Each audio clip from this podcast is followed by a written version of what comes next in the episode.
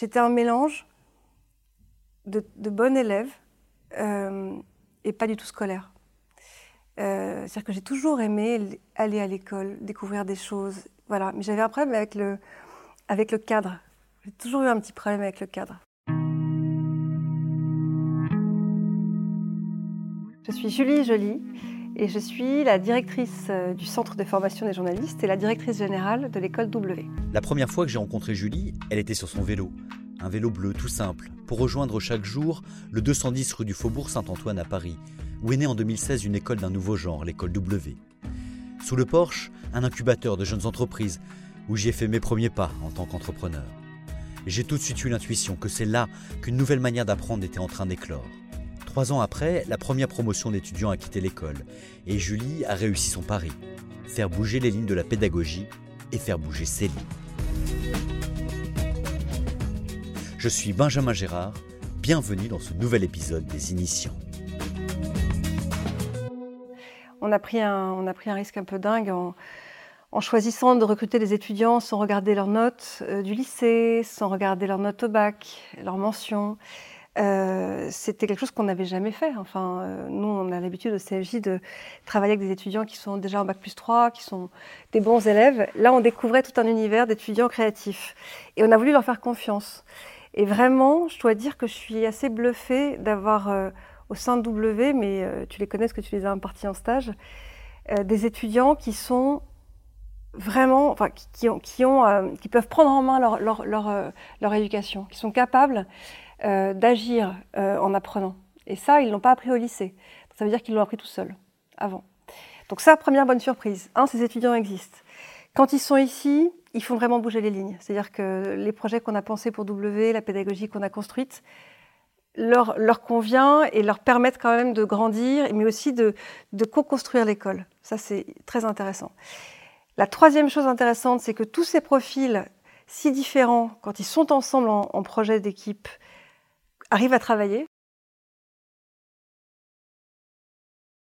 C'est un autre pari de se dire qu'on est capable de mettre ensemble des étudiants qui viennent de, parcours très différents. C'est pas seulement qu'ils soient pas scolaires, c'est qu'ils sont ou pas tous très scolaires. Certains vont être très timides, d'autres très extravertis, certains plutôt des scientifiques, d'autres très littéraires. Comment ces, ces étudiants-là se comportent et travaillent ensemble dans un même environnement, sachant qu'ils n'ont jamais été vraiment amenés à se mélanger avant, euh, ni, à, ni au lycée, ni même dans les premières années d'université quand ils en ont fait. Donc ça, c'est aussi un pari intéressant qui, en fait, fonctionne très bien. Ils le disent eux-mêmes. Ils apprennent beaucoup euh, de leurs différences. Et selon toi, est-ce qu'il y a des choses encore à améliorer? Déjà, la diversité au sens social. C'est un enjeu, c'est un enjeu depuis le début, depuis le lancement de l'école. Comment faire pour que euh, une école privée euh, puisse accueillir des élèves qui ont des difficultés financières et ne pas passer à côté des super talents évidemment qu'il y a partout et dans tous les milieux. Pour faire ça, il faut trouver des financements, il faut trouver des bourses. Euh, au départ, on a démarré, on a eu de la chance avec un partenaire qui a pu payer des bourses d'études, un petit nombre de bourses d'études, mais quand même un nombre conséquent. Entre 6 et 7 bourses d'études, c'est beaucoup quand même pour une première promotion. Mais là, on est en train de monter un projet d'agence étudiante, WPROD, qui permettra en fait d'autofinancer ces bourses d'études. Donc ça, c'est partie des choses qu'on peut, vraiment améliorer. Et, l'intuition qu'on a, nous, c'est plutôt d'aller quémander de l'argent à des entreprises, des médias, des organisations, des ministères qui n'ont pas toujours les moyens, ni même compris l'urgence de former ces jeunes-là. Allons démontrer, nous, la valeur de la production de nos étudiants. Vendons-les et avec cette petite marge, finançons la diversité. Tu m'as dit tout à l'heure, Julie, que tu étais euh, donc la directrice générale de l'école W, mais également euh, responsable de l'école du CFJ. CFJ, du Centre de formation des journalistes. Comment tu es devenue ce que tu es aujourd'hui? Quand je repense à ce que j'ai pu faire, c'est-à-dire le choix d'être journaliste après HEC, qui est un choix, euh, bon, je ne suis pas la seule à le faire, hein, mais qui n'est pas un choix facile à défendre, euh, et puis c'est pas un choix très lucratif. Donc ce choix-là, qui était comme une évidence pour moi, je pense qu'il est venu d'abord d'une envie de, découvrir et de comprendre les choses. Euh, voilà, c'est idiot, mais le critère numéro un des étudiants qu'on recrute à WCFJ, c'est la curiosité. C'est un mot tellement galvaudé qu'on n'ose plus le prononcer. Et pourtant, je pense que c'est ça. Enfin, c'est ce truc de, se dire j'ai fait des bonnes études, mais en fait, ça va pas me suffire un métier où, je, vais appliquer euh, ce qu'on m'a appris. Euh, j'ai en fait envie de, travailler dans un domaine que je ne connais pas et d'apprendre tous les jours. Ça a été le cas de mon métier pendant 15 ans comme journaliste. Et j'ai tellement adoré cette période que je ne peux pas dire autre chose parce qu'elle m'a forcément amené là où je suis aujourd'hui. Elle m'a tout appris. Elle m'a appris à, à, chercher, à transmettre, à travailler à plusieurs, à m'émerveiller, à, m'énerver, à, canaliser euh, euh, mes questionnements, etc. Bon. Mais c'est vrai que ce que je découvre là, dans l'enseignement, du journalisme et des contenus, je ne suis pas sûre que je pourrais faire ce métier dans un autre secteur. En tout cas, dans l'enseignement, dans ces secteurs-là, où, se repose la question du sens. Euh, ce que je retrouve, c'est le plaisir d'apprendre pour moi. C'est très égoïste. Hein, et c'est la curiosité des élèves que je rencontre. C'est que je suis absolument fascinée par leur, euh, par leur parcours, par leur génération, par leur questionnement. Je découvre aussi tous ces métiers qui les recrutent, que je connaissais pas. Enfin, quand je suis arrivée au CFJ, je connaissais pas la radio, je connaissais pas la télévision. Euh, voilà, je les connaissais pas, je venais de la presse écrite. Euh, c'était déjà dingue de découvrir ça. Et puis en plus, dans une mutation numérique complètement folle. Et puis ensuite, de découvrir avec W, évidemment, la fiction, euh, l'enseignement, je veux dire, le, contenu pour l'enseignement, la recherche, la communication, le marketing, enfin voilà, toutes ces choses que j'avais pu effleurer avant, mais que je ne connaissais pas. Et surtout pas à l'ère du numérique. Tu as dit tout à l'heure, hum, moi j'apprends, je continue à apprendre, mais c'est très égoïste. Pourquoi tu dis que c'est égoïste? On apprend pour soi, je pense qu'on apprend pour soi. Euh, oui, on apprend pour, euh, pour, euh, pour mieux vivre, pour être plus heureux. Pour, d'ailleurs, comme on lit les journaux, je pense, pour, pour mieux comprendre les choses. Alors tout le monde n'en a peut-être pas envie, hein, et c'est égoïste pour moi parce que c'est ce qui m'intéresse, mais oui, je pense que j'ai toujours eu ça, l'envie de, comprendre dans quel monde je suis. Et si je peux en plus un peu participer à quelque chose, alors quand, on est journaliste, on pense qu'on participe à la démocratie, je pense qu'on le fait, pas toujours aussi bien qu'on devrait le faire, mais on y essaye. Quand on est dans l'enseignement, on, voit bien le rôle qu'on joue. Moi, je vois les étudiants qui, qui se transforment ou pas, ceux pour qui on peut agir ou pas. Donc c'est quand même... C'est une autre façon d'être égoïste d'ailleurs, c'est extrêmement... C'est un effet miroir extrêmement fort. Est-ce qu'il y a une valeur que tes parents t'ont transmise et qui te sert aujourd'hui? On parlait de curiosité. J'ai des parents, je pense, qui sont un peu les champions du monde de la curiosité. Enfin, quand je vois ce que, ce que, ce que font les gens de ma famille, euh, on fait des choses tellement différentes. Euh, il y a vraiment de tout dans cette famille. Et oui, il y a une humoriste, euh, Sylvie Joly, il y, a des, il y, a des, écrivains, il y a des profs, il y a des, il y a des médecins, des banquiers. ma sœur est commissaire-priseur. On a des cousins euh, artistes, euh, chanteurs. Enfin, voilà, c'est une famille où, effectivement, je pense que chacun a, pu trouver, ou en tout cas a essayé de trouver une voie qui lui correspondait le plus. Sylvie Joly. Sylvie, Joly, oui, euh, c'était. C'est qui par rapport à ma toi? Ma tante, la, la sœur de mon père, et qui a effectivement une grande influence dans la famille. Ouais. Bah, d'ailleurs, tous ces spectacles raconte euh, à peu près euh, son enfance, donc raconte un peu euh, l'ambiance de la famille Jolie, quoi, avec tous ses travers, avec tous ses travers. Qu'est-ce que l'on pourrait dire de toi, Julie, et qui te ferait plaisir parce que c'est vrai?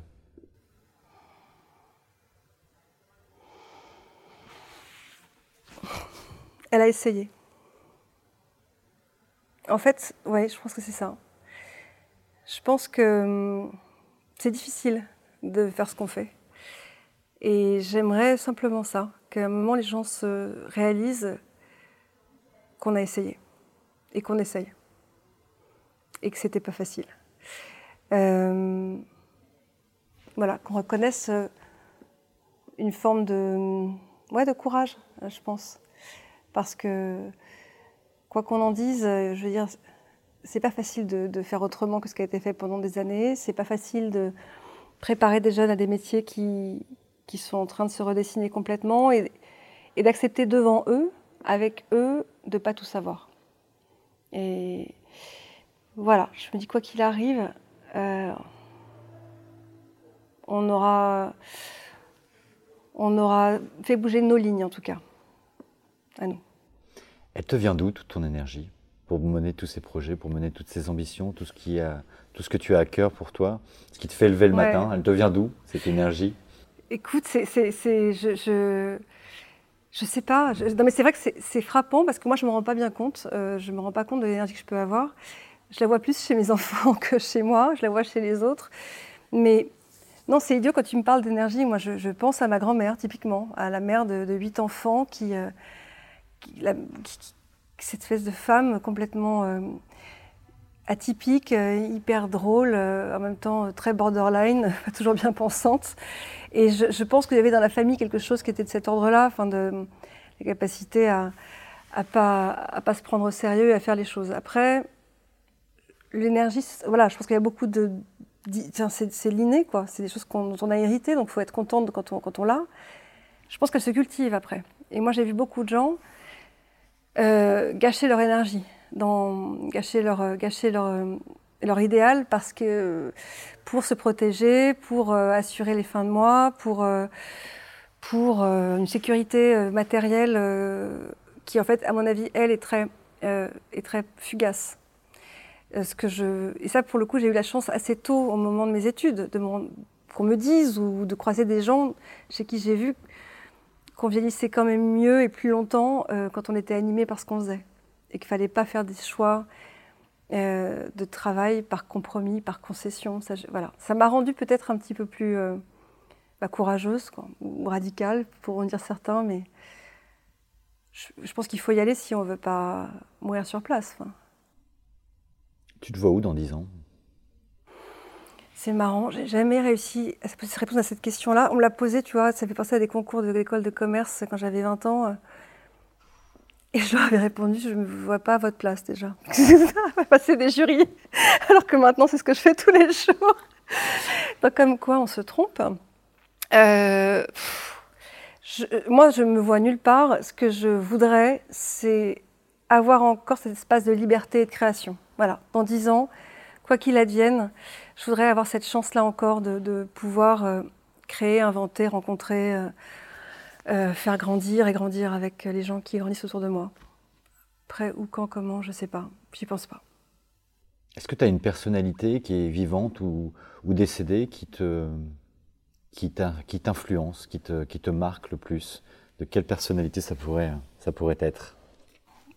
Moi, je suis un, influencée impressionnée par euh, plein de gens tout le temps. Mais c'est ça, ça varie. Euh, mais ça va de, ça va de, de, Je suis une grande lectrice, donc j'aime beaucoup euh, lire de la littérature. Donc ça va d'auteurs que j'ai beaucoup aimé lire et que je continue à beaucoup aimer lire, mais qui sont dont la vie personnelle n'est pas un exemple pour personne, mais dont l'œuvre m'inspire. Je sais pas, Rilke, euh, Bulgakov. Euh, là, je viens de terminer Millennium, j'ai 20 ans de retard. Donc, c'est des auteurs euh, qui n'ont rien à voir, mais qui, effectivement ont réussi à m'embarquer dans des univers qui m'apprennent beaucoup. Donc, cela m'inspire.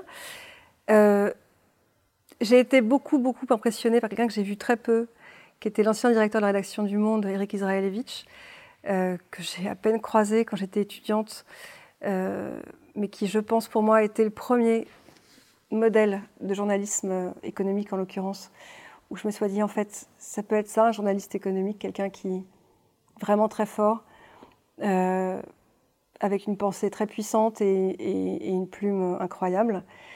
Mais je peux être impressionnée par des élèves, des profs que je croise. Je n'ai pas un mentor, euh, j'ai pas euh, l'impression d'en avoir besoin, mais je me nourris tellement, vraiment, au quotidien de, de, ce qui m'entoure. Je, suis crois que je suis une bonne éponge. Tu parlais de littérature, tu arrives à trouver le temps pour lire, pour lire des livres Tu arrives à trouver ce temps-là aussi ça, c'est ce que j'essaie d'expliquer à mes étudiants. Ça, enfin, pour le coup, euh, moi, je ne peux pas passer une journée sans lire. C'est impossible. Je ne peux pas m'endormir sans avoir lu je, n'ai jamais pu. Enfin, c'est, je pense que d'autres gens font d'autres choses, mais euh, sont des fans de, d'autres choses. Non, moi, c'est très important. Je demandais aux étudiants euh, combien de temps ils passaient sur les, euh, sur les réseaux sociaux. Je disais qu'en moyenne, c'était une étude qui était tombée il n'y a pas très longtemps, qu'en France, donc sur toute la population, ils passent 80 minutes par jour, les Français, sur les réseaux sociaux. Ils m'ont regardé avec des yeux en me disant euh, C'est incroyable. Hein. Je dis pourquoi? Ils me disent Mais euh, nous, c'est entre 3 et 7 heures par jour que l'on passe. De fait, ça leur laisse beaucoup moins de temps justement pour la lecture. Qu'est-ce que tu peux en penser de, de ça, toi qui es justement dans cette volonté de, de transmettre également mm. euh, ce côté euh, zapping, ce côté de temps d'attention très court qu'ils ont? Deux, trois secondes, ils me disent qu'ils passent euh, à regarder une story, qu'ils vont la zapper immédiatement. Mm.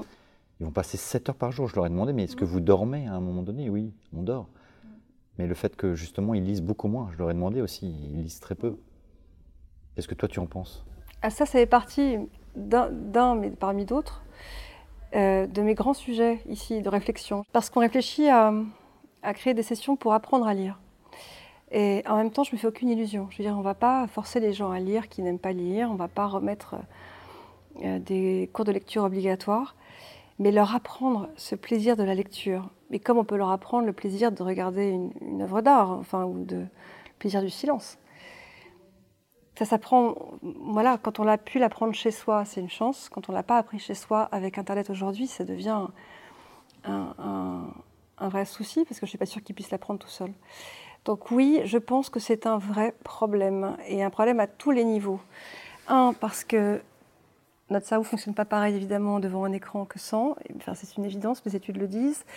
Euh, deux, parce que cet espace de silence, enfin de calme, de concentration sur un texte, euh, elle est primordiale pour tout. Les choses ne peuvent pas s'improviser de cette manière-là.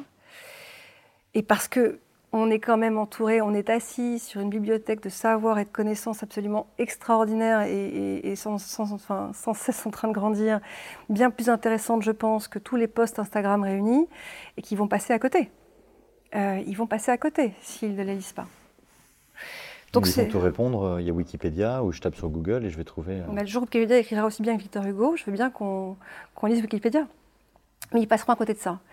Donc c'est un enjeu évidemment, mais encore une fois, c'est un enjeu à tout point de vue, du point de vue de la concentration, de l'intelligence et de la culture, des savoirs. Mais c'est encore plus important quand on parle de nos métiers à nous, de journalisme, de communication, de fiction, d'enseignement. Qu'est-ce qu'on transmet si on n'a pas lu et reçu et été traversé par tous ces textes Alors il y a d'autres manières, hein, il y a d'autres cultures. Il est très important. Moi, je vois des étudiants imbattables euh, en cinéma, en musique, qui sont d'ailleurs qui en tirent une énorme sensibilité et, c'est très précieux. Je ne vais pas transformer, c'était un des gros sujets sur la culture générale. On s'est dit à W, la culture générale est importante, on ne veut pas qu'elle parte de nous. On ne va pas faire de l'élitisme à l'envers, c'est-à-dire pas se dire euh, la culture c'est d'abord la nôtre qu'on vous transmet. Ils ont une culture, la culture générale, c'est la manière d'élargir sa curiosité. Donc, à partir de votre culture, comment est-ce que vous êtes capable de la creuser, de la questionner, de l'élargir, jusqu'où vous allez, euh, quel pont vous créez entre ce que vous connaissez ce que vous ne connaissez pas, etc., etc. Mais partons de vous. Ça veut dire partir d'un continent qu'on connaît moins bien, pour nous. Donc, c'est aussi euh, très intéressant et plus difficile. Mais une fois qu'on a dit ça, il n'empêche que dans leur univers, il restera toujours des, des territoires de littérature, de lecture et de, culture qui ne doit pas leur passer à côté. C'est, n'est pas possible. Ce qui m'intéresse, c'est qu'ils connaissent ce plaisir-là. Et, cette, euh, et que ce continent-là ne leur échappe pas. Quelle est l'image ou l'événement qui t'a le plus marqué sur ces trois dernières années? Je te dirais, moi j'ai commencé au CFJ en 2012. Euh, donc effectivement, quand tu, traverses euh, Charlie Hebdo, le Bataclan, voilà, moi je pense que ce sont les événements pour moi fondateurs de, de mon histoire à l'école. C'est-à-dire que d'avoir vécu cet événement en tant que journaliste, de l'avoir vécu en tant que directrice d'école avec des élèves journalistes, avec des élèves étudiants tout simplement, donc possiblement dans des concerts, dans les terrasses, sur les terrasses de café euh, et dans les quartiers concernés, euh, d'avoir vécu ça aussi avec des étudiants qui, ont dû ensuite traiter l'événement. Donc à la fois concerné et acteur. Non mais enfin c'est ça a été pour moi un, moment de, vraiment de grande grande remise en question de, tout, c'est-à-dire de, comment est-ce qu'on fait ce travail dans ces conditions-là, comment à quoi je sers moi, à quoi une école peut servir, quel discours on peut servir euh, face à ça, face à l'horreur de, ces attentats, mais aussi face à l'horreur de ces étudiants confrontés à ces attentats, et qu'est-ce qui les attend? Et, vraiment, ça a posé cette question qui, pour moi, depuis, est une obsession. À quoi on sert? Et comment on va faire pour démontrer à tous ceux qui à la fois veulent éteindre le journalisme, mais aussi à ceux qui n'y croient plus, comment on va leur démontrer l'utilité et l'importance de notre métier et surtout les convaincre de nous protéger. Ça, c'est. Voilà. Je pense que ça a été d'ailleurs pour moi un des éléments déclencheurs de la création de W. C'est que je me suis dit là, dans cet univers-là, et je ne parle pas seulement de violence physique, hein, mais dans l'univers du complotisme, euh, de la radicalisation, euh, du populisme, de la précarité, dans cet univers-là, il va falloir qu'on s'organise pour aller chercher des talents euh, qui vont à la fois faire revivre cette information, ces journaux, cette création de sens, qui pour moi est, la création de contenu, mais aussi le faire avec une vraie, vraie vocation, avec la, conviction qu'ils ont à, mener quelque chose qui est plus grand qu'eux. Euh, journalisme, c'est chercher les faits. C'est même pas chercher la vérité. C'est même et c'est surtout pas se faire élire. Euh, donc, donc oui, c'est très important, mais, aussi, important que peut l'être un chercheur qui va chercher euh, un, vaccin ou s'il ne le trouve pas, il sauvera, il enterrera le monde. Mais, bref. Non, non, je pense que ce qui me fait peur, moi, aujourd'hui, c'est la manière qu'on a de penser le journalisme de l'extérieur. Tout le monde a un avis sur les médias. Et tout le monde a plutôt intérêt à ce que les médias disparaissent. Les médias indépendants, les médias journalistiques. Euh, voilà, c'est ça qui, moi, je pense qu'il faut redire. Euh, objectivement, il y a plus de gens qui ont intérêt à ce que les journalistes soient mauvais, se taisent, euh, abandonnent, que l'inverse. Et moi, ce que je défends, c'est des journalistes qui sont très bons, très créatifs, très ambitieux, qui vivent de leur métier euh, et qui réinventent le métier pour pouvoir vivre longtemps. C'est ce que je défends. Je ne sais pas si ça fonctionnera. Dans ta vie, quel est ton, quel est ton rêve éveillé? Non, j'en ai plusieurs. Je rêve euh, d'avoir un jour le temps d'écrire un livre.